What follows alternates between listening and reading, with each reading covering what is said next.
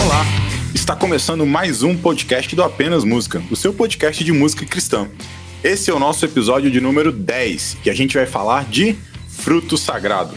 Meu nome é David e não existe quase rock and roll. Fala galera, aqui é o Alisson, diretamente de Recife, animado para falar que no rock gospel dos anos 2000 eu preferia ficar na contramão do sistema com fruto sagrado. Oi, meu nome é Charles, é um privilégio, primeira vez aqui. O que a gente faz fala muito mais do que só falar. Fala galera, aqui tá falando é Guilherme, aqui de Governador Valadares, e que me perdoem os fãs do Vanjor, mas Marcão é o cara. Fala meu povo e minha pova, aqui quem fala é o Josimar Gato, de Governador Valadares também. A sanguessuga tem duas filhas. Dá, dá. Muito bem, galera. Bom, se você está escutando a gente aí, mas você não sabe quem é apenas música, tá aí se perguntando que povo é esse, que essa galera tá falando de música cristã, principalmente música cristã não muito convencional, né? Gente vai falar hoje de fruto sagrado, mas a gente, se você olhar aí no nosso perfil, você vai ver alguns programas aí sobre outras bandas também, um pouquinho fora da caixinha. Bom, nós somos o apenas música, muito prazer.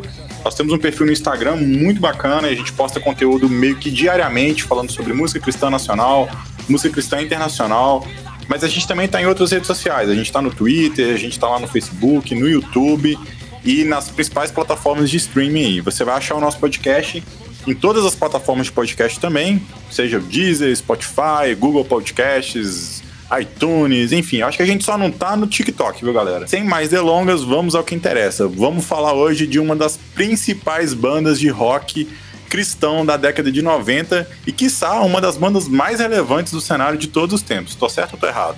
Vamos lá que o programa de hoje vai ser muito legal.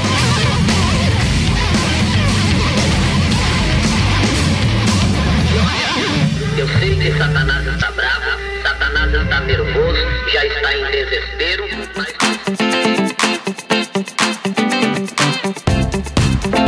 Vamos começar esse programa aqui hoje, que a gente tem uma pauta enorme hoje. A, a- a gente tá tentando aqui hoje, gente, vocês não estão entendendo. A gente vai tentar em uma hora percorrer a discografia completa do Fruto Sagrado. Então acho que assim, antes da gente ir pra discografia, eu faço uma pergunta pra vocês. Quem é Fruto Sagrado? Quem pode me dizer? Quem é Fruto Sagrado? De onde veio o Fruto Sagrado? Como que começou a banda? Quem são esses caras? De onde que eles são? O que que eles faziam? Qual que é o contexto da época da banda? Vamos lá, vamos começar por aí. É uma banda que começou na igreja presbiteriana, né? Final ali dos anos 80, para ser mais exato, parece que 88. Foi uma banda que surfou naquela onda da Revolução Cristã dos anos 90, né? Até meados da década de 2000, né? onde essas várias bandas de rock hoje despontadas aí, né? A gente pode citar algumas do, do mainstream que é G3, Resgate, é, também surfaram nessa onda. Teve três mudanças de integrantes. Da formação original, somente o vocalista Marcão tá até hoje. É, é interessante que eles começam aquela pegada ali daquele rock anos 80, aquele rock cristão anos 80, né? Que já era um pouco feito por Rebanhão e outros. Mas quando surge o movimento gospel lá em São Paulo, eles vão surfar nessa onda do movimento gospel, né? Então já vão aproveitar que o rock tá em alta, não é? E, e, e vão crescer junto aí com outras bandas da época aí, que é muito Eles- legal. Eles vêm ali mais na, na onda do rebanhão e surfa na onda da, do SOS, SOS da vida, da Igreja Renascer. Né? Porque você tem, a, você tem uma vibe ali do rebanhão, que vai lá atrás, sinal verde, sinal de alerta, né? Ele sai um pouquinho desse final e entra lá nessa vibe lá da Renascer. Tipo assim, vocês falaram que eles surgiram de uma igreja presbiteriana, né? É, provavelmente é uma presbiteriana tradicional, né? Vocês sabem alguma história aí? Eles tiveram alguma treta na igreja pra começar a fazer rock, assim? Até que não, porque o, o, o, o pastor da igreja lá parece que era o Caio Fábio na época. Né? Essa Presbiteriana E- Betânia é aquela igreja que o Josué Rodrigues. Josué era Rodrigues é era pastor. Que é o pai Ele- do Paulo é Nazaré pai- do Crombe. Vamos, vamos, vamos. É, ele é vamos pai do tudo. Paulo Nazaré do Crombe. Começou a genealogia, velho. Daqui a pouco todo mundo é parente. Vamos lá. É uma, é uma igreja que tinha uma certa liberdade, né? Eu nunca ouvi que tivesse treta deles, não. É, aparentemente era uma É, igreja, uma igreja. que tinha uma visão revolucionária na época já também, é, que vinha nessa vertente do, é, da, da igreja gringa, né? É. E, e, tipo assim, vamos pensar em história aqui. Um, um- não, não pensar em história, vamos pensar em linha do tempo. O Frutos. Quem, quem fazia rock antes do Fruto? Era o Rebanhão mesmo? Era o nome? Mas você tinha, antes do Rebanhão, uma banda chamada Sinal Verde, que o Carlinhos Félix que montou, junto com o Lucas Ribeiro. Então, parte na daí cá. época, é, na mesma É, época, o Rio- aqui em BH, no Senado, tinha Banda Luz, Banda Azul, que tinha surfando também nessa pegada, que era tudo é, vindo do rebanhão, né? Tudo vindo dessa. É, é- é interessante falar que nessa época aí, o Fruto Sagrado, surfando nessa onda dessas primeiras bandas que vieram antes, o Fruto Sagrado é uma das bandas que surge no cenário carioca, porque bandas como Catedral, Novo Som, são, são todas bandas que surgiram mais ou menos na mesma época, final Na dos anos época. 80, e começaram a Exatamente. gravar no início dos anos 90. Todas bandas da Baixada, né? Acho que o Catedral é Minópolis. Minópolis. E o Novo Som, cara, é da Baixada também. Eu esqueci o nome, a quebrada de lá. Caxias. É de deles. Caxias. É, a quebrada. É dele. interessante, é interessante que essas bandas que a gente conhece hoje como as principais bandas do rock, vamos chamar de rock gospel, né? Aí a gente falou uns nomes aí já. Tem Fruto, tem Resgate, Oficina, Catedral, Novo Som, etc. Essa galera toda vem ali de 88, não vem? É, ou é impressão minha? Esse pessoal tudo começa a surgir ao mesmo tempo, não é? Eu estive. Eu era, eu era coordenador dos Atletas de Cristo e em 89 eu fui num congresso em Mendes, Vassouras, né? No Rio de Janeiro. E o, o Barnett estava surgindo. E na ocasião ele foi convidado para tocar no congresso. Um, um- um ano antes foi Aristeu Pires Júnior, Nelson Bomilca, uma galera assim do Vencedores. E nesse ano, o brother Simeon, ele era recém-convertido e ele não sabia nada de música congregacional. Aí eu tive que tocar no lugar dele com a banda, Olha aí, fazendo cara. louvor.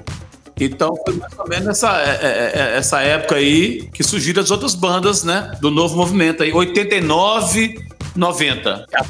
O Caspané participou de um festival chamado FICO. Histórico. É, tem um traço bem interessante para quem não conhece do porquê do nome fruto sagrado. É que ele é baseado no versículo de João 15, 16, que fala: Não foste vós que escolhestes a mim, pelo contrário, eu vos escolhi a vós outros, e vos designei para que vades e dê fruto, e o vosso fruto permaneça. Vanessa. É, e é bem bacana porque até mesmo ao longo do, da trajetória deles, eles criaram até uma logozinha, né? Que é o fruto lá. Que é, um, Uhum. que é uma característica bem marcante do grupo. E vale a pena que a essência deles está lá. Né? Um maçãzinho com auréola, né? Muito legal. Uma auréola, que aquilo é um, Parece uma auréola. é uma fruta com auréola. É isso aí. Criativo. Criativo. Na época eu achava. Gente dos anos 90 crente achava bem criativo. Ó, que legal, velho. Uma frutinha, uma frutinha anjo. No, o, disco, o disco do fruto. Do, desculpa.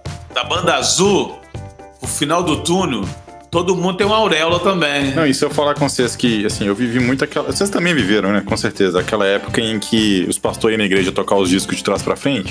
Eu O lembro. que que acontece? Foi um, um desses lá na igreja, na época. Eu não lembro exatamente que ano foi isso, tá, gente? Sei lá, foi meados da década de 90 ali.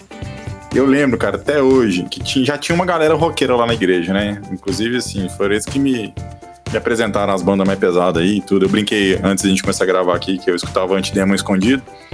Mas foi o, foi o pessoal lá da igreja. Foi o Dudu, os meninos lá. Inclusive, se vocês estiverem escutando aí, gente, obrigado aí pelo que vocês fizeram na minha vida, viu? Mas assim, é, eles, eles me apresentaram também, é, bandas de rock e tudo, né? Rock nacional. E aí, logo nessa mesma época, foi esse pastor lá na igreja, passando o disco ao contrário da Xuxa, do Engenheiros da Bahia e tudo. E naquela pegada, né? De que todo rock é do Satanás. E ele falava, cara, que essa banda Fruto Sagrado, que o fruto sagrado, na verdade, é o fruto que Adão e Eva tinham comido, não sei o quê, tá ligado? Inventou uma, uma ladainha lá. E sabe o que é mais chato? é que no outro dia, né, era uma campanha, no outro dia, cara, a galera começou a levar disco, né, pra queimar e tudo, disco do Engenheiros, disco do Roberto Carlos, da Xuxa, etc. E, cara, e um cara lá levou um disco do Fruto Sagrado, velho, vocês acreditam nisso? Tipo, assim, né, é só... É porque você falou aí agora, Alisson, do, do significado do nome da banda, né? E aí me veio na mente na hora, cara, essa parada dessa associação que ridícula que eu tinha, né? Que me colocaram na cabeça de que seria o fruto proibido, sei lá, alguma coisa assim. fruto proibido, descasso da Rita Lee. Cara, essa... Ô, David, isso foi quando? Qual ano? Tu lembra aí? Então, eu não lembro o ano, mas assim, pela minha idade, né? eh, Se eu tenho uma memória ativa disso, cara, isso foi meado de 90 pra 90. Sei lá, não sei, Sim, Nós 96. somos conterrâneos, velho. E, e na minha igreja também, eu acredito que pode ser até o mesmo pastor. Teve essa, essa parada também, de levar disco pra queimar e tal. Foi, foi meados dos anos, início dos anos 90. É, eu acho muito interessante porque nesse período que a gente tá falando, e como o Guilherme bem mencionou a, a gravação com galera do Cuscuz Cast, que é muito interessante a gente perceber o contexto, né? A gente tá falando ali, né, no final de 80, a década de 90 como um todo, vamos concentrar nesse período. É um momento de tensão em que a igreja, ao mesmo tempo, ela tá abraçando essa, essa cultura, né, além do rock, etc., essas outras tribos sociais, vamos assim dizer, mas ao mesmo tempo é um, algo muito estranho, né? É algo muito. Você vê a estética dos caras, da banda, até um striper mesmo.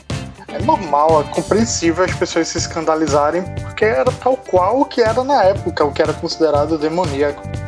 E ainda mais trazendo o traço do fruto sagrado, que é uma característica que os caras têm desde a essência, é de falar sobre assuntos que não crentes não falavam, né? Sobre hipocrisia religiosa, sobre Política. sociedade, política. Então é muito fácil no discernimento, hoje a gente falando, né, 2020, olhando para essa época, a gente vai dizer, nossa, kkk. Mas pra mentalidade daquela galera, quem falava sobre esses assuntos eram comunistas, eram esses roqueiros loucos e essa galera. Então é, é muito fácil, você é muito simples né, de perceber essa associação. ia tudo contra o que se pregava na época, né? Que era a questão da liderança, da, da como se o, o pastor fosse ali a, a voz de Deus, né? É, é quase que isso na época. Então, quando você ouvia, por exemplo, um fruto sagrado que questionava o posicionamento do- do- dos cristãos, ou da liderança cristã, cara, é abominável pra época. E eu acho que essa pegada, por exemplo, o caminho que Rebanhão abriu, né, para o rock, cristão, produzido por cristãos, né, é, é um vanguardista, né, então você vai levar a pedrada. É inevitável você não ser julgado por tudo isso. Então é compreensível hoje, pelo menos, não aceitável, mas compreensível, você vê a galera queimando o disco do fruto sagrado, né?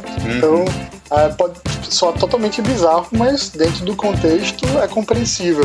Na época, infelizmente, é. Exatamente, porque, por exemplo, é, como eu falei na, na abertura, né, que meio que eu ia na contramão, eu acho que essa característica do fruto foi justamente o que me chamou mais atenção no grupo.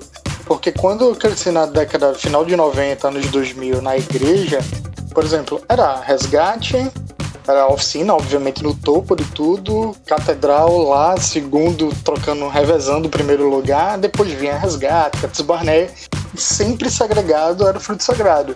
Então, desde a da minha juventude eu já tinha um- uma, uma conexão mais com questões sociais, políticas, etc. Então acabava me atraindo a atenção por isso, mas eu era julgado na época porque era o menos crente, tá ligado? A galera colocava as bandas no patamar assim, de quem mais era crente ou não por causa da- das composições, da sonoridade, né? Até hoje eu lembro perfeitamente. Na época, quando a Oficina G13 lançou Humanos, né? Humanos. E eu lembro que foi um, escândalo na minha igreja dos jovens, porque o som era muito pesado, tá ligado? Então fruto sagrado era excomungado e sempre foi excomungado, por isso que era na contramão do sistema, graças a Deus, amém. É, eu acho que é porque a banda, cara, eles. assim, né, a gente escuta hoje as entrevistas do Marcão e tudo mais. A banda sempre teve aquela proposta de fazer música pra fora e. na- Naquela linha né, que o Janires fazia também, mas eles, eles corriam de escrever letras que tivessem o evangeliquez né, como idioma. Então eles queriam fazer música para que o estudante ouvisse, o cara da universidade ouvisse, o drogado ouvisse. Então eles não estavam fazendo musiquinha para crente dentro de igreja, que é o que outras, outras bandas aí faziam, né? Qual a Oficina G3 faz? A Oficina G3 é uma banda que toca para crente. E, pelo menos assim, o, o de agora, né? o, o oficina daquela época também era mais para fora também, mas a ideia deles era não falar evangeliquez, era tocar realmente para quem precisava. É, mas, mas mesmo sem, sem ser, você tá falando assim, sem ser essa parada de fazer música para crente, quando você pega lá as letras do fruto, é, eu acho que isso é uma característica geral de todas as bandas, né, da época. Ela tem uma, um apelo evangelístico muito forte, né, do tipo de falar Jesus na letra ali. Eles falam, né? Assim, cê, cê, eles não ficam mascarando o tempo todo. Por mais que a letra tenha uma, um certo tipo de. Como é que eu vou dizer isso? Não é inteligência, sabe? Mas ele sabe escrever ali. O Marcão é gênio, né, cara? Então, assim, ele sabe usar um tema, né, para falar de Jesus, para falar do amor de Deus, para falar do evangelho. Mas eu, eu, não vejo o fruto também se escondendo, né? Assim, é, hoje em dia que você pega muita banda aí hoje, que, né, os caras nascem na igreja, os caras falta, né, enfim. Um Jesus nas entrelinhas, né? Aqueles... É, muito nas entrelinhas, né? E aí eu não vou dizer se isso é bom ou se é ruim. É que pro fruto, eu vejo o fruto, eles, eu não vejo ele muito nas entrelinhas. Agora, eu, eu acho que é, é, é compreensível, completamente inaceitável e chega a ser ridículo se queimar um disco do fruto sagrado dentro de um contexto daquele.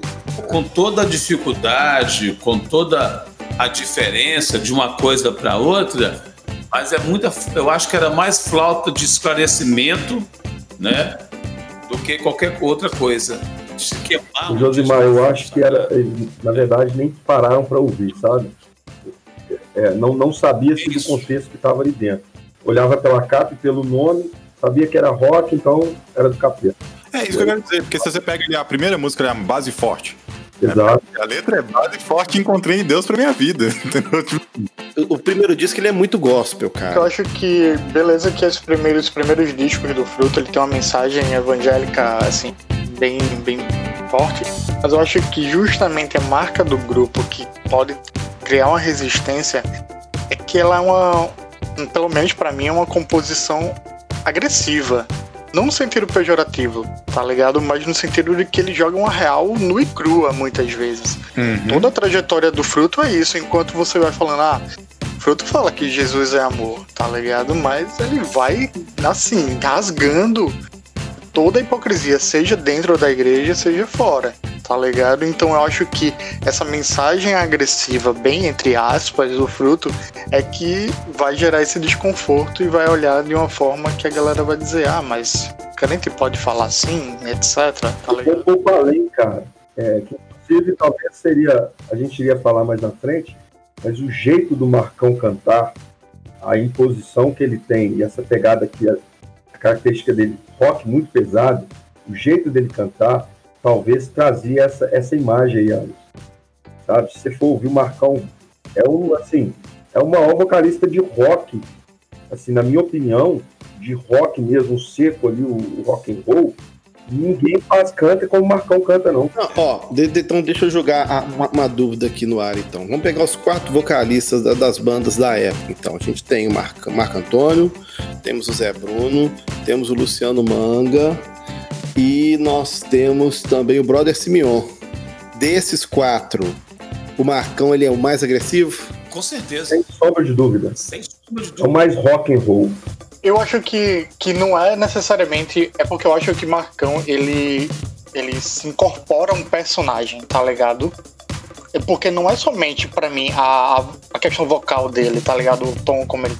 Mas ele é rock literalmente, assim, né? A essência, né? o manifesto, a atitude mesmo do cara.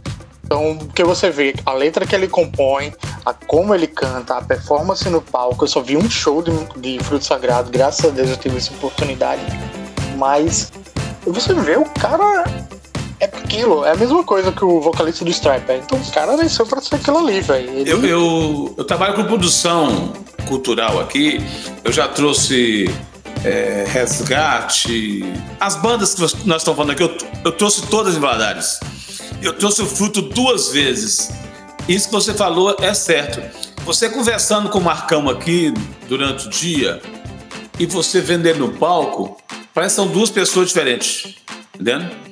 E isso aconteceu em BH agora. Eu não conversei com o Mike Switch, mas ele passou perto da gente também. Parece duas pessoas diferentes. Entendendo? Parece um personagem no palco mesmo. Eu também não fui muito shows do Fruto Sagrado. Dá não, até medo. dois. E eu lembro dele subindo no palco pra cantar forrock. É. Deu um. Cara, baixou um negócio nele lá, cara, uma, uma entidade. Olha aí, velho. Depois Cara, vocês acham que- ruim dos pastores querendo queimar fruto sagrado no altar, hein, velho. Tô pensando bem, tinha que queimar mesmo.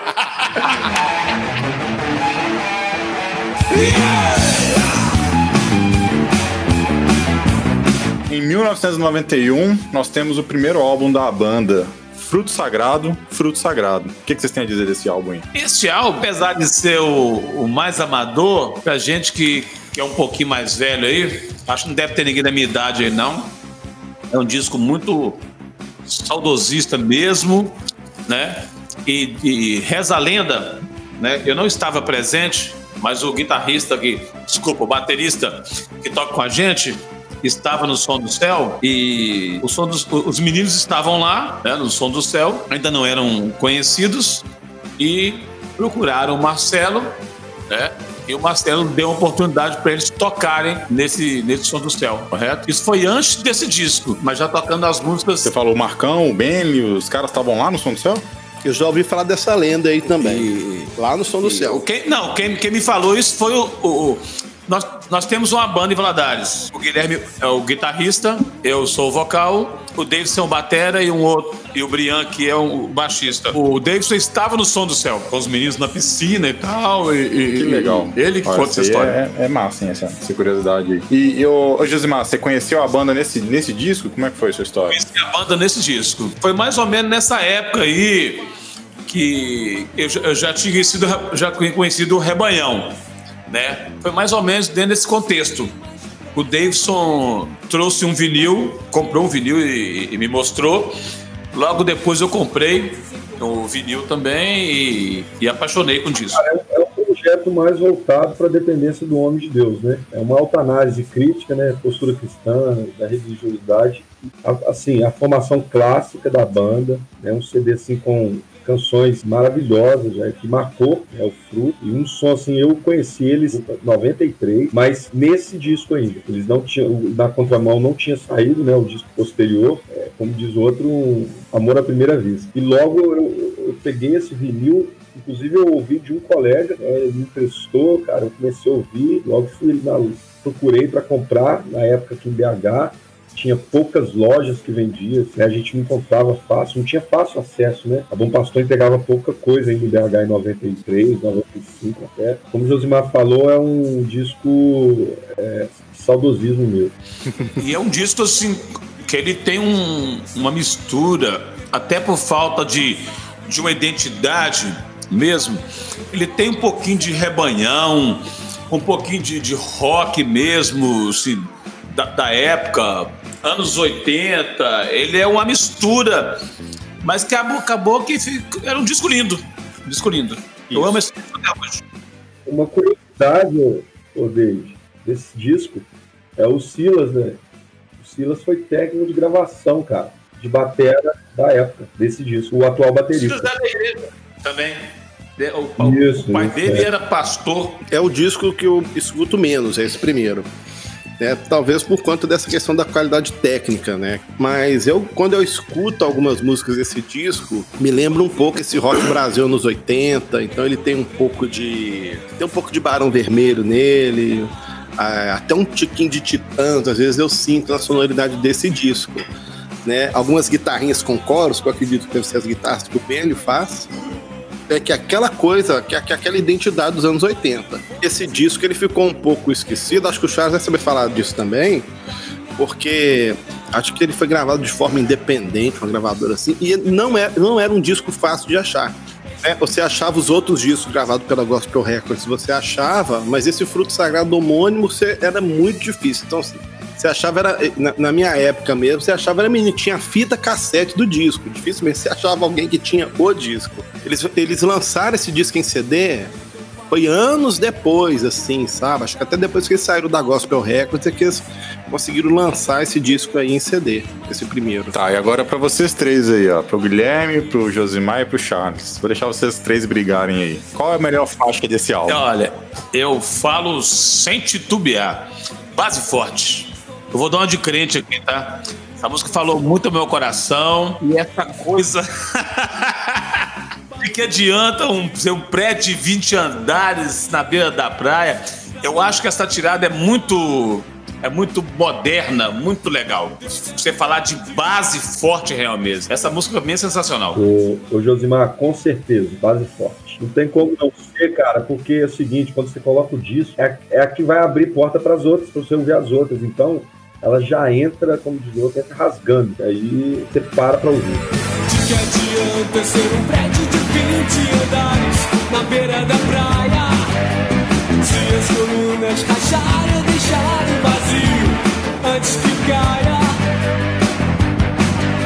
Melhor é confiar em Cristo, o engenheiro seguro, que projetou o passado e o futuro. Garante a reforma de seu coração. Interessante que depois vem pra acordar.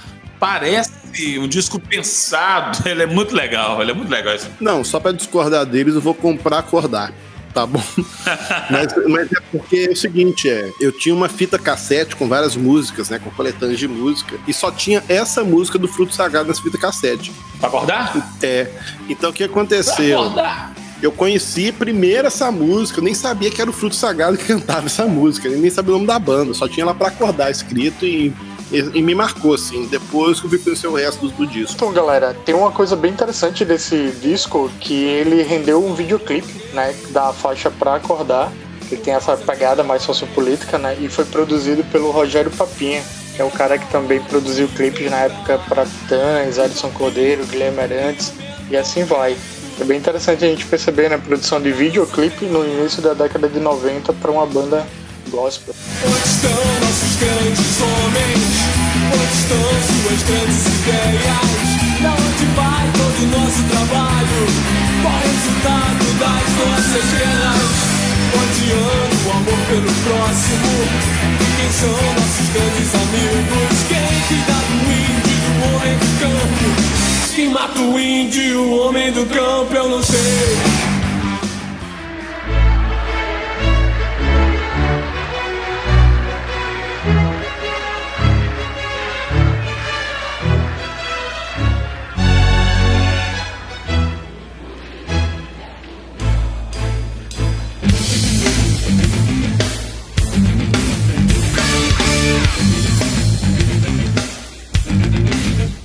Bom, de 1991 a gente pula para 1993 com o disco Na Contramão do Sistema. Galera, eu não sei nem por onde começar, velho. Eu acho que esse disco é um marco e é um marco até, até de maturidade e definição do que o, o Fruto Sagrado iria fazer daí pra frente. Eu acho que, o, que esse disco é isso. Uma curiosidade é que em 2018 está em uma lista dos álbuns da década de 90, né? Assim que marcaram.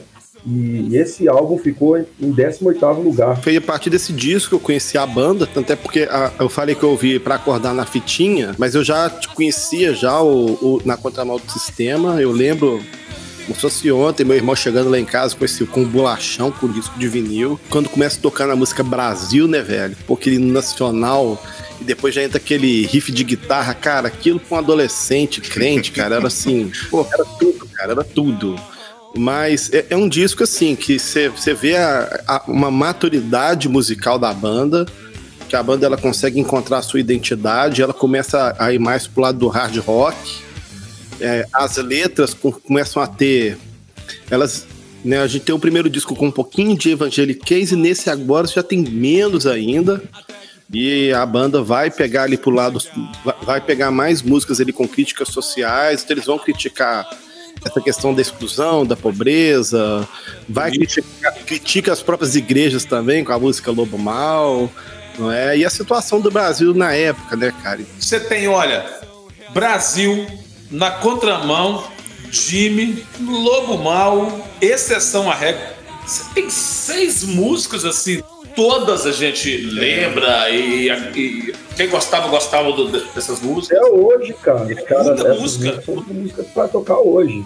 Mas Involução foi regravada depois, né? Não lembro em qual Foi. disco. Foi. Mas eu acho que Distorção, evolução distorção. não, não teve tanta substância igual essas outras, não. Não, verdade. Agora, deixa eu fazer uma pergunta aqui pro Josimar e pro Charles. Vocês mandaram uma mensagem pro Crush na época com exceção à regra na- nas músicas? Ah, com certeza. Eu acho que o David tem uma história dessa aí pra contar também. É época que você gravava um disco com 300 músicas, sabe? Um disco não, né? Um CD, né? Quando eu tava namorando com a minha esposa, eu gravei, né? Vários CDzinhos pra ela de MP3 na tentativa de fazer ela gostar das mesmas músicas que eu gostava, né? Influenciar ela musicalmente. E quando a gente tava bem no comecinho do namoro ali, eu gravei pra ela Exceção à Regra. Lógico, você até é doido, cara. Essa música aí, essa música aí é, é o cupido de Jesus, cara. Cara, a minha mãe, ela deu escandalizada com essa letra lá em casa, eu lembro disso. Como assim? Minha boca quer um beijo teu? Que os olhos vão dizer, que o rosto quer o meu carinho, a minha boca quer um beijo teu. Nocaute me deixou na lona, ok, você venceu.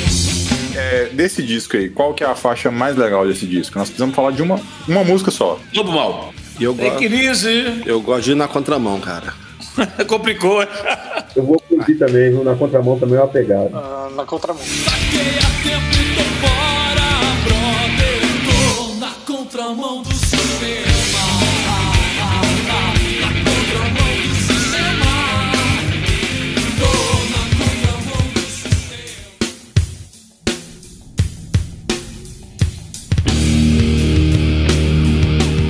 22 anos e a gente chega em 1995 com o álbum O que a gente faz fala muito mais do que só falar.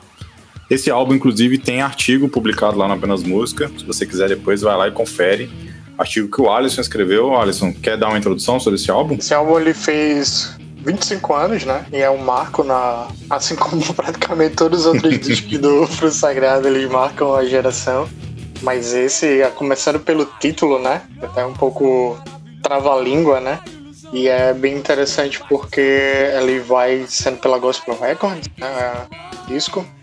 E os caras vão metralhando tudo, né? Tudo e todos, né? Pra variar, dentro da, da lírica deles, começando pela introdução longuíssima, né? Faixa lá com quatro guitarras, né? Então é algo que mostra que os caras, além de, de ter uma boa escrita, uma boa composição, os caras são excelentes músicos. Então é pra ninguém botar defeito na qualidade técnica do som feito pelos caras e que mesmo 25 anos depois precisa e merece ser reverenciado pela essa nova geração que acha que fazer qualquer coisinha já tá valendo. E aí a gente já começa a ter. Esse disco tem muita coisa de. Eles têm muita influência de metal progressivo, né? Porque eles vêm ali do, do heavy metal, do hard rock. E agora. Inclusive, o, o, o David, tem uma. É, não sei se é lenda, se é uma conversa que tem de bastidores, que esse álbum eles estavam fitando no Dream Theater, né? E assim, estavam curtindo muito aquela pegada ao hard rock, é, progressivo e tal. E eles tentaram exatamente as influências, eles colocaram toda nesse CD aí, nesse, Isso. nesse projeto aí. Foi aí que entrou o Ben Maldonado, né? Isso. Nesse disco. Isso. Eu acho que essa coisa do Dream Theater aí é uma coisa que o, o Benny vai trazer pra O banda. primeiro projeto É, essa troca de É, guitarristas aí. outro detalhe, é, também na lista lá do Super Gospel, esse álbum entrou também na lista, ficando entre os o, o é, 49 álbum que marcaram a década né, dos anos 90 aí também. Esse aí também entrou. Ou seja, o Sagrado teve dois álbuns históricos que entraram para os 100 mais época. Tava lembrando aqui de que quando a gente escreveu o artigo que a- teve um comentário na época que esse disco não teve uma receptividade muito grande do público, né? No sentido de vendas, porque o público achou que o que o disco é uma linguagem de músico para músico. Então é tão técnico, tão técnico que não era tão acessível para a galera na época. O que é que vocês têm a dizer sobre isso? Vocês acham que de fato o disco é assim meio tão complexo? É, se a gente for pegar. Cara, 95 é um ano épico na música cristã, porque vários discos sensacionais foram lançados. Carlos Barnet lançou Magedon em 95, o Fruto Sagrado lançou On The Rock em 95. Resgate. O, o, ó, é, o Resgate lançou Resgate. O, o On The Rock em, em 95. Oficina G3 vai gravar em 95. Indiferença vai ser lançado só em 96. E, e a gente percebe que o que esse disco Fruto Sagrado ele tá ele é diferente dos outros, né? Talvez assim, eu, eu acho que o termo correto é que ele não era um álbum tão comercial É. quanto os outros discos da época. Tanto é que ele vai ter um. Muita gente reconhece esse disco como um disco excelente anos depois. Parece que as coisas ficaram mais acessíveis, né? A gente conseguia ter acesso a, a- a conteúdos que a gente não tinha anteriormente. E talvez eles também, como artistas, tinham acesso a conteúdos que eles não tinham anteriormente. Então vem muito da influência. Eu acredito que eles foram muito influenciados e por isso surgiu muita coisa boa nessa época. Gente, qual que é a melhor música desse álbum? Cara, eu gosto de Podridão porque ela mete o dedo na ferida, cara. Eu gosto muito de André, a missão. Desculpa, desculpa, a missão. Mas eu vou ficar com podridão. Também fico com, com podridão, porque pra mim eu acho que ela representa bem essa época. E Podridão rendeu um clipe, né? Isso. As madrugadas na TV Manchete, extinta Manchete, eu via sempre Podridão, clipe gospel. Os olhos de Deus, eles não podem tapar. Os juízos de Deus, eles não podem. Serão consumidos pela própria ambição. Podres, cobertos de podridão. Almas comprometidas com a corrupção. Mortos, alianças de maldição. Podres, cobertos de. Podridão.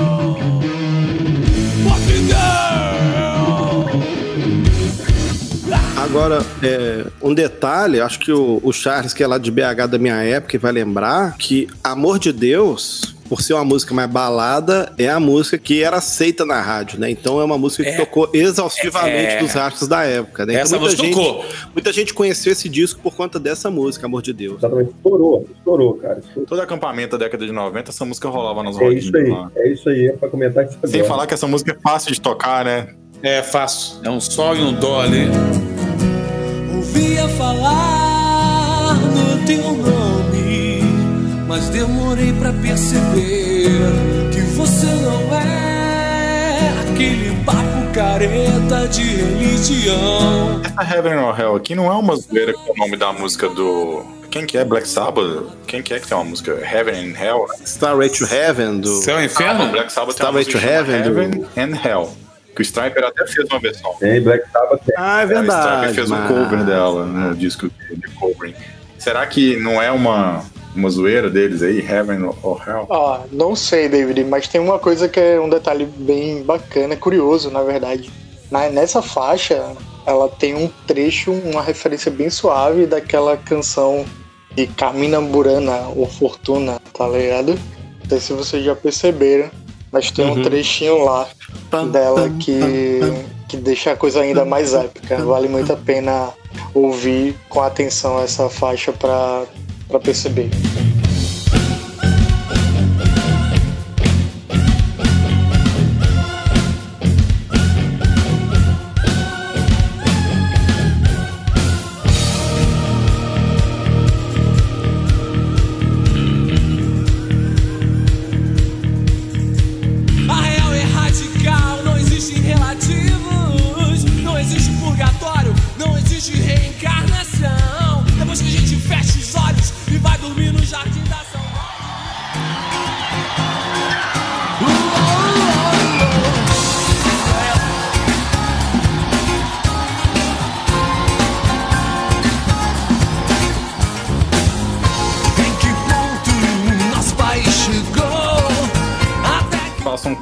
Anos, a gente chega em 1999, e aí é meu ano, porque foi nessa época que eu conheci Fruto Sagrado.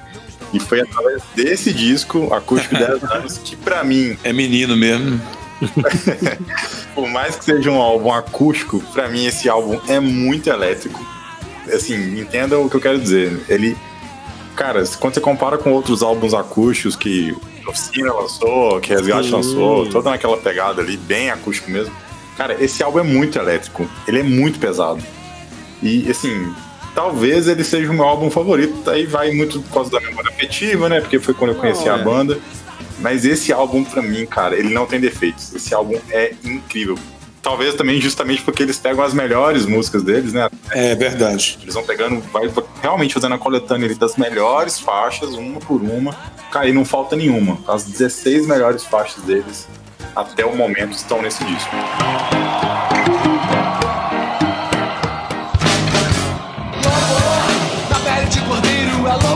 Se para você for legal, imagina para mim. Logo depois, eu trouxe o fruto sagrado aqui e, e, eu gostava da participação do Carlinhos Félix, porque por tudo, né? Pelo rebanhão, por tudo. E eu cantei com eles, a convite do Marcão aqui, essa música Amor de Deus no show deles aqui. No, no colégio Clóvis Salgado aqui. Eu cantei com eles. Desculpa aí. Uma curiosidade desse álbum é que é um disco que ele foi gravado assim. Eles não tinham muito dinheiro. Então eles levavam o Marcão, eu acho, eu acredito que era uma fita DAT, aquela pequenininha, mas o, o, o Marcão fala que é fita cassete cromo, que eles gravaram vários shows, fizeram várias fitas e pegaram essas fitas e levaram no estúdio e mandou o técnico de som se virar com as faixas desse disco, cara. Então eu é. fico imaginando assim a mão do técnico para conseguir fazer isso tudo audível, né? O detalhe que é o seguinte, não foi gravado ao vivo, né? As vozes do público e algumas picadas da ambientação que foi ao vivo. Isso aí. Aí levava essas fitas pra galera. Uhum. E aí de ser um, um, álbum acústico mais elétrico, é exatamente isso. Ficou uma pegada monstra. Muito pesado. Os violões desse álbum são incríveis, cara. Você vê que não dá pra você gravar violão ao vivo com aquela timbragem, não. De jeito nenhum.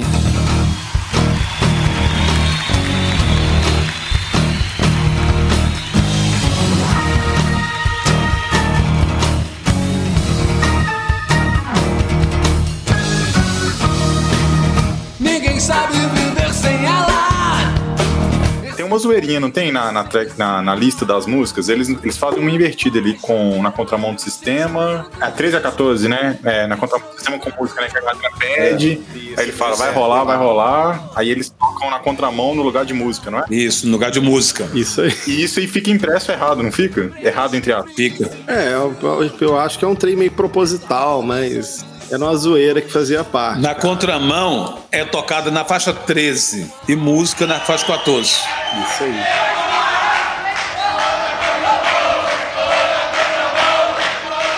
Vai rolar, vai rolar. Manda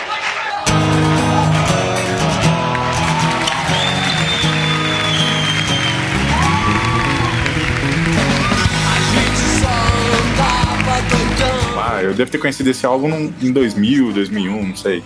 As coisas demoraram um pouco pra chegar lá pra mim. Eu, eu lembro que demorou um pouco a chegar e eu lembro também do show épico, na minha opinião, teve no Minas Centro. Foi esse álbum acústico deles e o álbum acústico do G3. Um show de, é, de ambas as bandas aqui em Belo Horizonte e no Minas Centro. Rapaz, showzado, hein? O álbum eles, eles rearranjam a maioria das músicas, né? Eles trocam alguns arranjos mesmo, eles criam coisas novas, né? E algumas músicas ficam até melhor, né? Assim, se bobear. Com certeza. É verdade. É, acho não. É, até, até, por exemplo, muitas músicas do primeiro disco, né? Do álbum homônimo lá de 91, é, o público vai ter acesso a essas músicas a partir uhum. desse disco ao vivo aí, né? Porque. A lembrança da música vai ser nesse ao vivo, né? É, tem gente que só vai. Tem gente que vai conhecer músicas como Base Forte.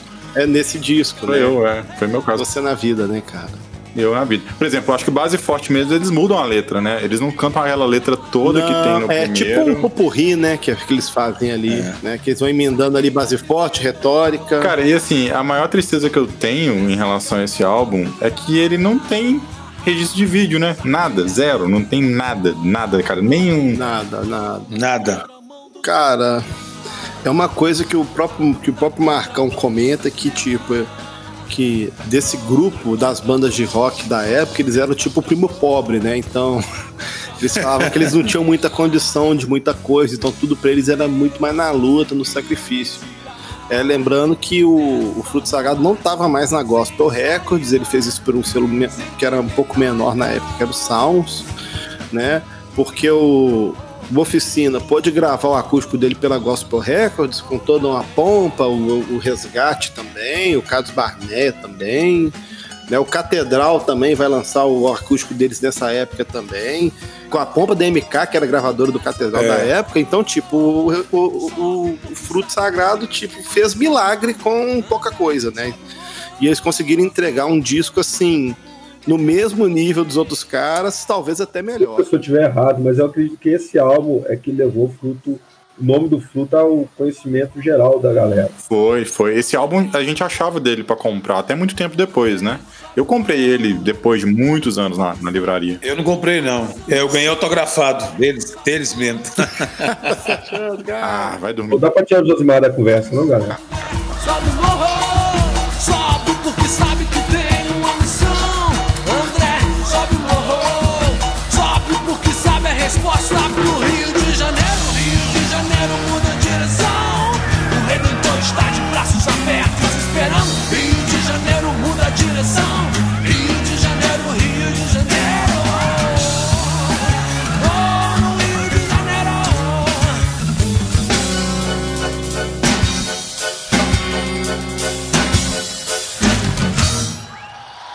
2001, O Segredo.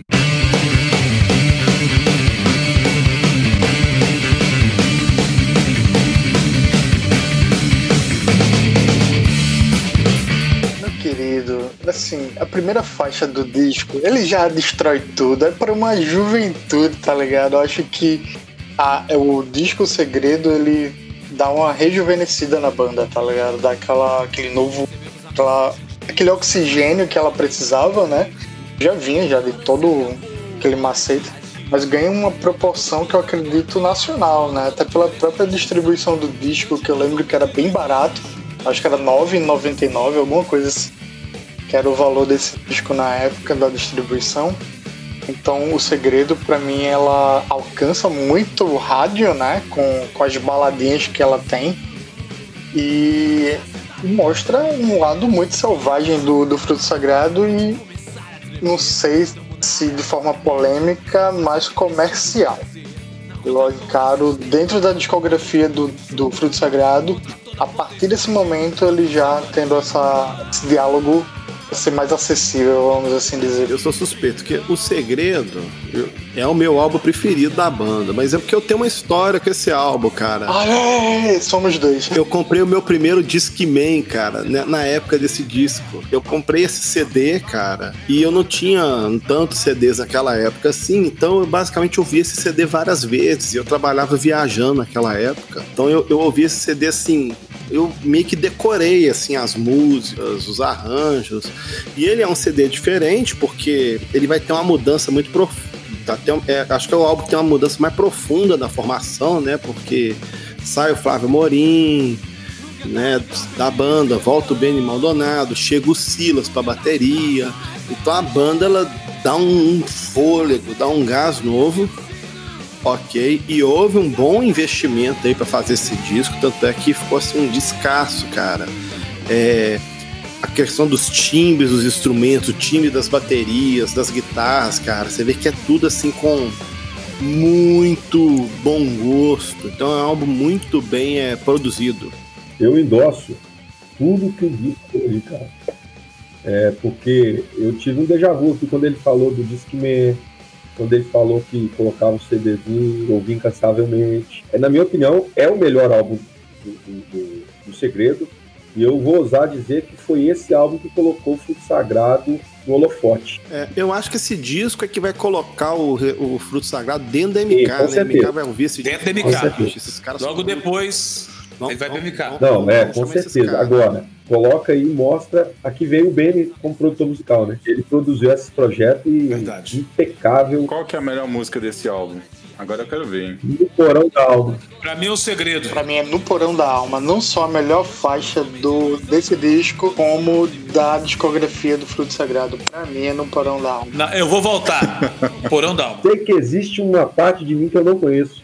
Em nenhuma parte Me expliquem, por favor, o que é a introdução dessa música, velho. Não tem como. Não, o que, que é aquele grito que o Marcão dá no início? velho?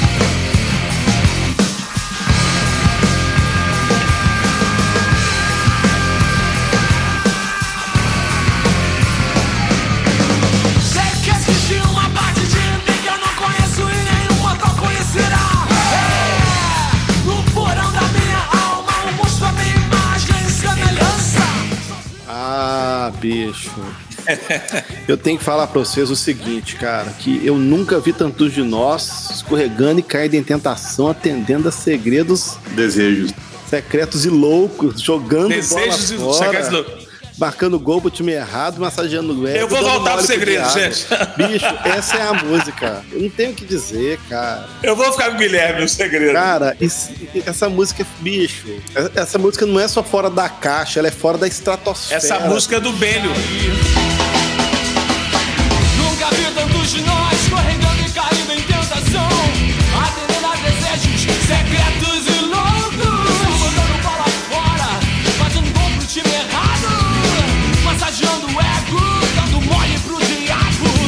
Quero fazer uma menção honrosa, que é uma música que eu gosto desse disco, que é The Time is Over. Porque na época eu achava o seguinte, que, pô, bicho, eles escreveram uma música metendo pau nos pastores, que é a música do Lobo Mal. Eu pensava, cara, eles não vão conseguir fazer nada mais crítico e ácido que isso. Aí os caras vai e me lançam The Time is Over, entendeu? E, e é muito massa, cara, a maneira como eles abordam. É, e agora onde você vai colocar esse dinheiro? Você vai, falando pro pastor, você vai pro inferno, cara. Pediram a tua alma, eu vim aqui te levar, cara. Eu acho isso fantástico. Muito bom. Muito bom.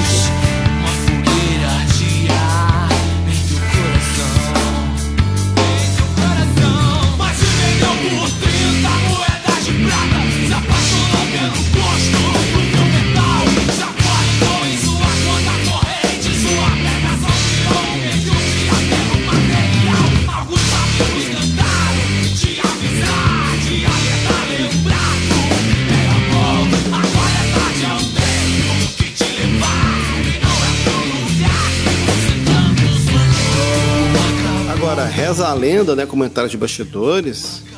Que eles fizeram esse álbum e foram pro MK, só que eles ainda tinham um contrato com a outra gravadora, com as, a, a Salmos, né? Não, Top, Top Gospel. Top Gospel. E eles foram processados Sim. porque eles foram pro MK, cara. Diz que até Não, aqui, tomaram um deu prejuízo esse, financeiro isso aí, né? essa lenda aí, ô, Reza a ô, lenda. Guilherme, ela é tão séria que eu acho que eles não podiam tocar as, as músicas desse álbum durante uma- um tempo aí. Eu lembro disso também. Eu não sei se vocês repararam, mas é, nas entrevistas que a gente tem visto, eles não falam do segredo. Não fala, não toca, não show, os shows. Ó, teve um show aqui em BH, não sei se o Guilherme ou o Charles vão lembrar, que é o Dinossauros do Rock, que veio o Resgate, veio o Manga e veio o Marcão. Qual foi a dinâmica desse show? O Resgate veio como banda principal, né? Porque o Resgate ali naquela época estava assim como tá hoje, né, cara? Os caras que estão aí vivos até hoje. Quanto antes. É, e aí trouxeram o manga pra tentar dar uma aquela nostalgia da época do, do Indiferença, do Nada Tão Novo, e trouxeram o Marcão, na, na expectativa que ele ia tocar os clássicos do Fruto. Aí eles arrumaram uma banda de apoio. Cara, o Marcão só tocou fase MK. Não tocou nada da- da- do, do, do, do segredo. Nada, nada, nada. Só músicas eu fui. distorção e o que na verdade somos. Pois é, eu acho que tem uma, uma treta aí, uma questão contratual e qual o impedimento dessas músicas aí, cara. E tem uma- só uma consideração também que esse disco, eu não sei se na aqui em Recife eu lembro bem que a faixa Livre Arbítrio tocou absurdamente nas rádios aqui. Era assim, qualquer hora que você ligasse, provavelmente ia estar tocando o Livre Arbítrio na rádio God. Aqui, aqui também. Brother, que saudade. Há quanto tempo a gente não se vê? No livre-arbítrio escolheu ir à luta por si só.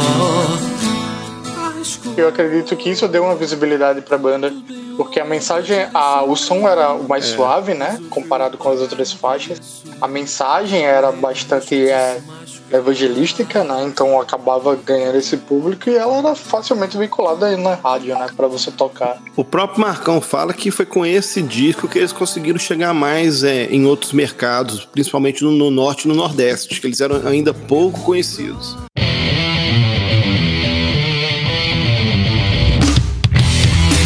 Agora, agora o bicho vai pegar fogo, é. Rapaz, fase MK, MK Publicitar. 2003, o Fruto Sagrado lança o que na verdade somos. Esse não é o álbum mais comercial da banda, Foi não. ficar no gosto popular da turma, né, o, o deles. Não quero mais acordar assim, o que na verdade somos. Eu não aguento mais escutar, não quero mais acordar assim, cara. Pois é. Até hoje, até hoje eu não aguento mais escutar essa música. Essa música. Não quero mais ver assim. assim. É, agora, o, o próprio Marcão fala que realmente esse disco foi o que mais vendeu. E, Não, aliás, os, é lindo, aliás os álbuns da, da, da, da MK, eles venderam mais do que todos os outros álbuns da banda juntos. Isso aí o próprio Marcão falou. Uma noite, uma noite de paz é a cara do Fruto Sagrado. Por conta do. Como é que fala? Do alcance comercial que a MK tinha, né, cara? Então a MK ela tinha a rádio dela, tinha emissora de TV dela, tinha tudo. Então era fácil colocar o Fruto Sagrado tocando em qualquer lugar. Todos. Olha, em 2015 saiu uma publicação falando que esse álbum foi o 75 álbum maior da música cristã brasileira. De todos os tempos, né? 100 maiores álbuns da música cristã brasileira. Esse álbum é incrível, cara. Ele é muito bom. Ele está em quinto lugar na lista do Super Gospel da década de 2000. Se você olhar pra, pra, tra- pra lista, né, das músicas, assim, sinceramente, não sei, cara. Eu poderia tirar uma ou outra aqui, mas ah, eu acho um álbum muito completo. Por mais que eu não aguente mais escutar, não quero mais acordar assim, mas é muito pelo fato de ter tocado muito no rádio, né? Então, assim, é, virou uma música modinha, né? Todo mundo gostava. Então, assim, até quem não gostava de Fruto Sagrado, não sabia nem o que, que era Fruto Sagrado, cantava essa música. Mas você vê, ó, cara, de Deus não se zomba é sensacional, o vício é incrível. O que na verdade somos também, apesar de ter tocado muito, é uma música maravilhosa também. Diferente dos anos. Feito dos anos. Tocou pra caramba Sim, também, vocês estão esquecendo. De dos anos em casamento, cara. Em alguns casamentos.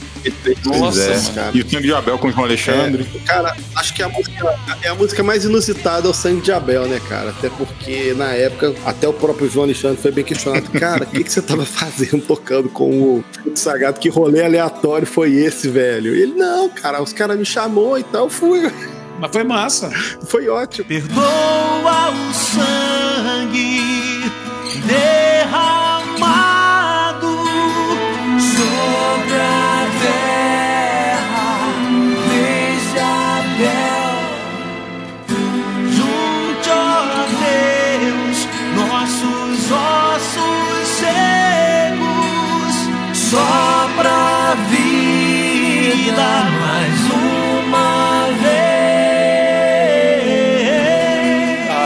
história, eu tenho uma história legal com esse disco.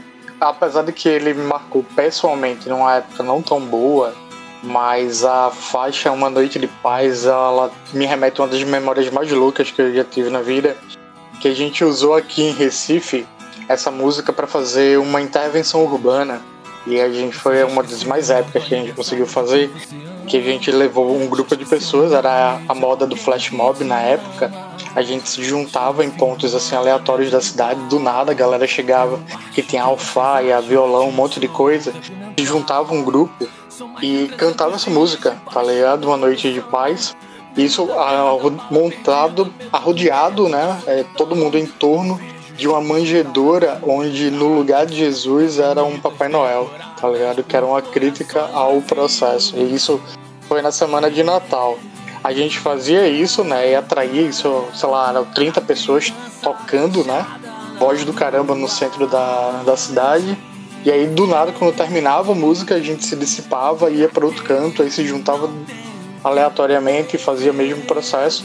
E no final a gente foi para uma praça que era praticamente considerada de marginalizados, onde fizemos a ceia um mais um. E cada pessoa tinha um lanche, que era um sanduíche e um suco, e ela levava também um sanduíche e um suco para ceiar o Natal com a pessoa de lá, de situação de rua. Então foi uma experiência muito louca, porque foi organizado tudo em menos de uma semana. A gente pensou, teve a ideia, jogou, articulou com a galera. Então todo Natal é inevitável não lembrar dessa faixa e lembrar dessa experiência que foi marcante não só na vida das pessoas que foram impactadas, mas na vida da galera que participou. Porque é, o, é uma mensagem muito, muito relevante que eu acho que ela, infelizmente, ela não tem prazo de validade. Sempre a gente vai vivenciar essa mesma lógica. Corações sujos como aquela estrebaria Em um lindo shopping center decorado pro Natal. Feliz Natal. Um Natal que muita gente esqueceu. Noite feliz. Pra quem ainda não veio pra festa. Feliz quem ganhou o presente Noite sem par Pra quem esqueceu daquele que nunca te esqueceu Galera, ninguém vai comentar aquela versão da sanguessuga, não. Essa versão Remix? Eu- Ah, com a Mauri Fontinelli, cara. Eu nunca escutei essa música até o final, velho. embora Eu também embora eu, eu goste do, do Amauri, no disco dele, ele cantando, né? Ele teve no som do céu e tal, mas eu prefiro não comentar esse remix. Prefiro não comentar. Não, eu lembro que desde a primeira vez que eu ouvi e até hoje eu tenho vergonha alheia dessa faixa, tá ligado? Eu acho que ela é desnecessária. Não, Eu também. Cara, é porque, veja bem, é, é- é um, o álbum já estava perfeito. São 13 músicas. Pensa, cara, 13 músicas fantásticas. Então, não precisa de mais nada, não precisa de estragar o álbum. Os caras, não, vou botar uma música Não, aqui só essa pra música estragou o álbum. Mas Estragou isso é o coisa álbum. da MK, gente. Isso é coisa da MK. Os caras, ah, vamos ter que botar por causa da época dos arrebatados lá, vocês lembram? Isso.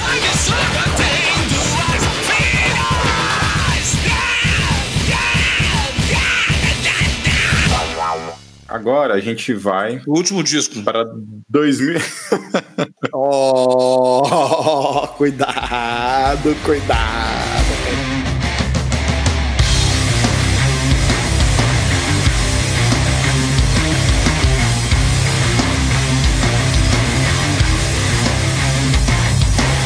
Mais uma vez o mundo mudou de século Pra variar, quase nada mudou Vamos falar de distorção. Que olha, eu já vou abrir aqui falando o álbum de 2005 deles, o Distorção. Não é, não foi na verdade o álbum que eu mais escutei na época que ele saiu. Na verdade, eu achei que o fruto tava já tava morrendo nessa época, sabe? Mas hoje, quando eu escuto o Fruto Sagrado, hoje eu entendo melhor esse álbum. Eu gosto mais dele hoje do que eu gostava na época. Esse disco é violento, cara. Cara, mas eu acho que isso é uma coisa do fruto sagrado de você ouvir uma música, ouvir o disco no lançamento, você não entender ele num primeiro momento e algum tempo depois é, ele vem fazer sentido. Pelo menos o que a gente faz fala muito mais do que só falar. Aconteceu isso comigo.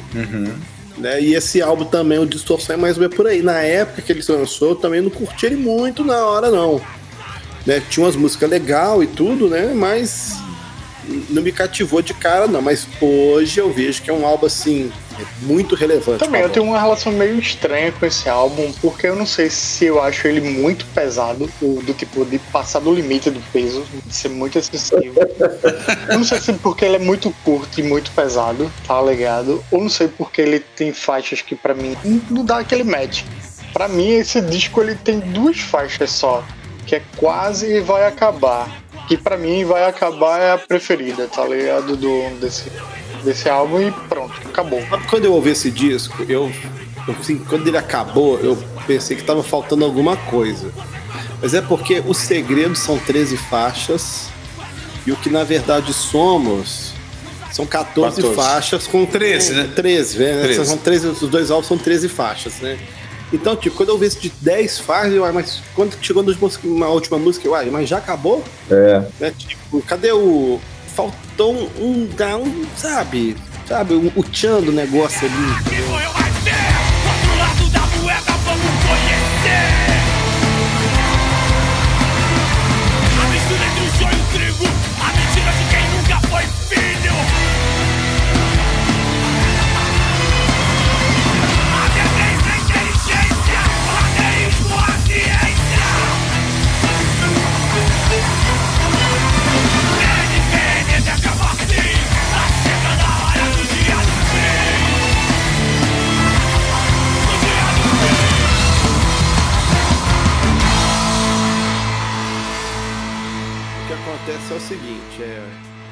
Os caras queriam continuar com a banda, a banda tava com uma agenda, né? Muito, mu- muito alta ainda. Só que o, o- o Marcão não tava mais. Ele tava numa outra vibe, né? De querer ser pastor, ele já tava trabalhando como pastor e ele fala que ele já não sentia tanto prazer mais em fazer shows. O prazer dele era estar nos cultos lá com a igreja, eu vi isso. Ele falou isso na última live que ele. Que eles fizeram lá com os meninos lá do, daquele canal do YouTube, que eu esqueci o nome agora, Veja por outro ângulo. Ele fala: Não, é na época eu tinha cansado, eu enjoei. A, a, a, a verdade dele, ele falou assim: Eu enjoei. Ele já falava assim: que não tava mais lembrando as letras das músicas, ele esquecia as letras das músicas. Que ele não conseguia mais escrever. E aí, mas só que o, o, o Benny e o Silas estavam ali na vibe, querendo tocar, tocar e tudo mais. E com a benção do Marcão, eles arrumaram outro vocalista, né? Então, aí em 2010 eles lançam o 20 anos, certo? Que. Vamos lá. Que, como é que a gente pode definir esse álbum aí, cara? Rapaz, cara, eu ouvi esse ba- eu ouvi relativamente bem esse álbum aí pra eu poder ter uma opinião com Eu ele. não ouvi, não. Mas, cara, é, é, é- é abaixo. Não é a mesma coisa. Então, cara, na minha opinião, o grande sentido é aquilo que a gente tinha comentado lá no, no início. Marcão, ele tinha uma essência, né? Era o personagem que a gente falou. E o Anjol simplesmente ele não transmite isso. Ponto. Ligado? Nem, e, e nem se esforça. Nem que fosse, nem, nem é pra parecer com o Marcão, não. Nem, nem nesse sentido. É no sentido de transmitir a essência da banda, tá ligado? A pegada da banda era uma coisa. Se ele casa até com, com esse disco porque é uma pegada mais acústica, etc. Mas quando a gente vai pra, pra faixa lá do Fé Canibal, a letra tá ok, o som tá ok, mas quando começa o cara a cantar, meu velho, aí você diz, que é isso? É, do tipo o gato, é, o gato pro lebre, né? Sei lá, enfim. Que você tá sendo enganado. Tipo assim, os caras da banda, o Benny e o Silas gostam do Van Jor. O, o próprio Marcão fala muito bem do Van Jor, assim, acredito, acredito eu que ele deve ser um cara assim super gente boa. É, porque entrou na banda com os caras, mas é- eu acho assim, é inevitável. Você tem uma banda aí com 20 anos de estrada, ela troca o vocalista, é impossível você não você não comparar. Ele poderia cantar mais que o Marcão. Podia ser tecnicamente melhor que o Marcão, podia ter mais alcance vocal, mas é aquela coisa, não é o Marcão. O problema é simplesmente esse. É, gente, mas no Oficina G3, os caras conseguiram fazer. Não, mas, mas é porque o Oficina G3, os vocalistas não gravavam. Não gravou muitos álbuns, né? Os caras gravavam dois, três álbuns e saía da banda. O Marcão não, o Marcão gravou todo. Tem a diferença, tem aquele cara que tem uma identidade da banda. No caso do G3 é o Juninho. É, Verdade. e nós não sobrou falando- ninguém. É, e Não nós sobrou estamos- ninguém. E, é, nós estamos falando do remanescente da formação original da banda, É. que era o último, né? Lá tinha o Juninho. É. Gente, resumindo, gente, não, não, não dá pro Vanjô. Não dá. É, é o que o Gui falou, ele pode ser um melhor vocalista do que o Marcão. Mas, bicho, pensa bem, quando você fala fruto sagrado, o que vem na sua cabeça é a voz do Marcão. Acabou. Não tem como cara, eles tentarem é, mo- modificar isso. Entendeu? Eles deveriam ter lançado outra banda com outro nome. Aí poderia dar certo. Isso aí.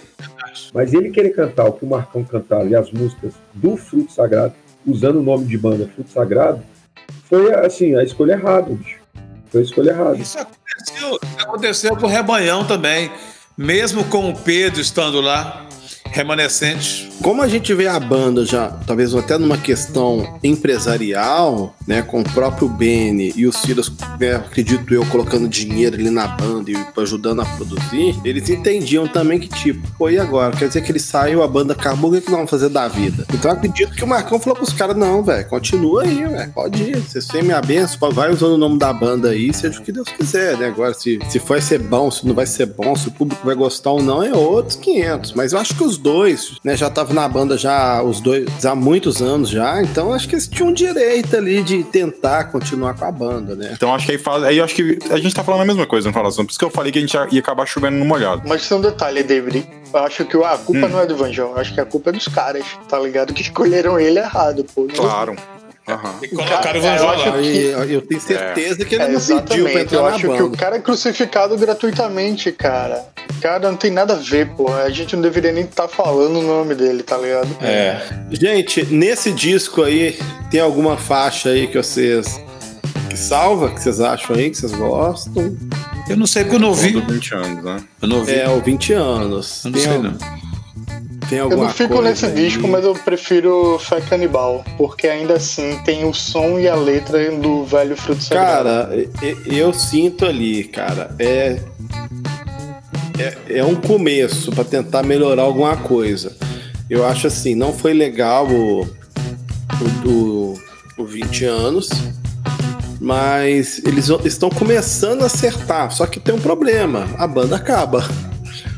Né? Então, assim, talvez eles iam conseguir criar uma nova identidade da banda com o Vanjor, só que isso não aconteceu, né? Porque por conta de vários compromissos ali, a banda acabou é, parando, né?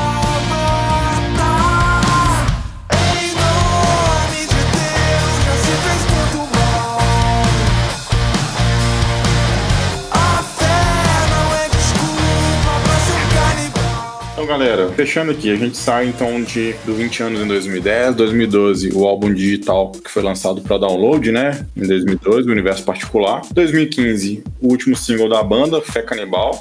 Que ainda é com o Van Jó, mas a banda acaba depois de 2015. Se a gente olhar agora um retrospecto aqui de- desses 10 álbuns da banda, qual que é o melhor disco da banda, na opinião de cada um de vocês? Cara, eu vou falar. Deixa eu falar primeiro aqui.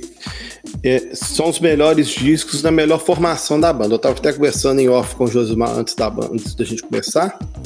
É, o Fruto Sagrado, ele quase. Ele só repete a mesma formação em dois discos. Que é no álbum Segredo e no álbum O que na verdade somos. Antes disso, cada álbum vai ter uma formação diferente. Então, na vez que eles mantêm a mesma formação, eles conseguem lançar assim dois álbuns assim primorosos assim. E eu vou ficar com o álbum Segredo aí, que é o primeiro dessa sequência aí. Mas o que na verdade somos vem pra mim, ele vem ali na cola. Chega junto, né? Sai na foto. Vem junto. E você, Josimar? Meu álbum vai ser. Que na verdade somos. É, eu vou ficar com o Segredo, o melhor álbum, e a formação também do Segredo. E em segundo lugar, é, o Acústico 10 anos, 15 meses e muitos dias. Sem dúvidas o segredo, porque pra mim sintetiza bem qual é a proposta dos caras, tanto pra geração mais antiga quanto pra nova geração. Bom, pra mim eu, não vou na contramão, não. Na contramão do sistema, não. Eu vou com segredo também. Acho que é, um, é unanimidade, né? De todas as faixas. É, um, é o álbum mais completo. Mas eu acho que na foto sai juntinho ali, logo atrás, o Acústico 10 anos. Também por conta da. Foi quando eu conheci a banda, enfim. As melhores músicas ali dos três primeiros álbuns estão todas ali. Os arranjos muito legais, enfim. É um descasso também. Pra gente encerrar, temos uma boa de notícias, né? O Fruto Sagrado está ativa. Eles estão desenvolvendo um projeto que é a gravação de um DVD chamado A Volta dos Que Não Foram. Então vocês podem conferir um pouco mais sobre essa iniciativa e ajudar, enfim, divulgar nas suas redes sociais, acessando as redes sociais dos caras, né? Tanto no Instagram quanto no Facebook.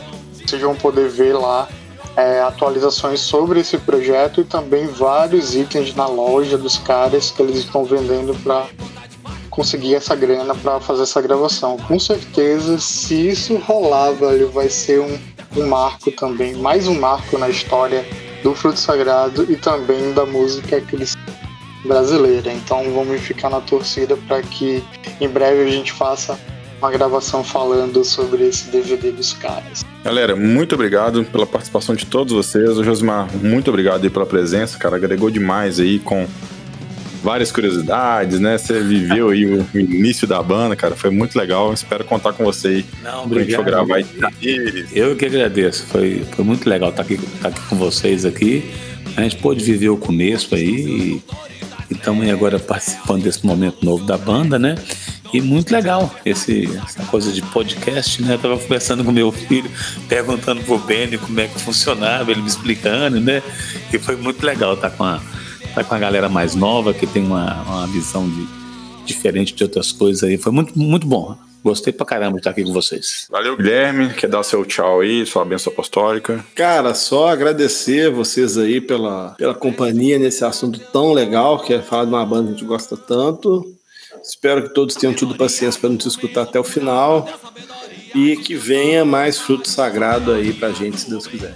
Quero agradecer a galera né, pela paciência, como o Gui falou, de ouvir a gente esse tempo todo. Dizer que é um, é um privilégio poder falar de um marco de, que essa banda foi para essa geração, para nossa geração. Né? Então, é, fica aqui o meu agradecimento por poder participar disso. Valeu, galera. Que esse projeto aí, como o Alisson falou do DVD, possa sair do papel, que dê super certo. Deus abençoe aqui, que dê muito certo esse projeto aí. Se você está ouvindo a gente até agora, muito obrigado pela sua presença nesse podcast e a gente se vê nos próximos programas. Valeu, um grande abraço e até mais.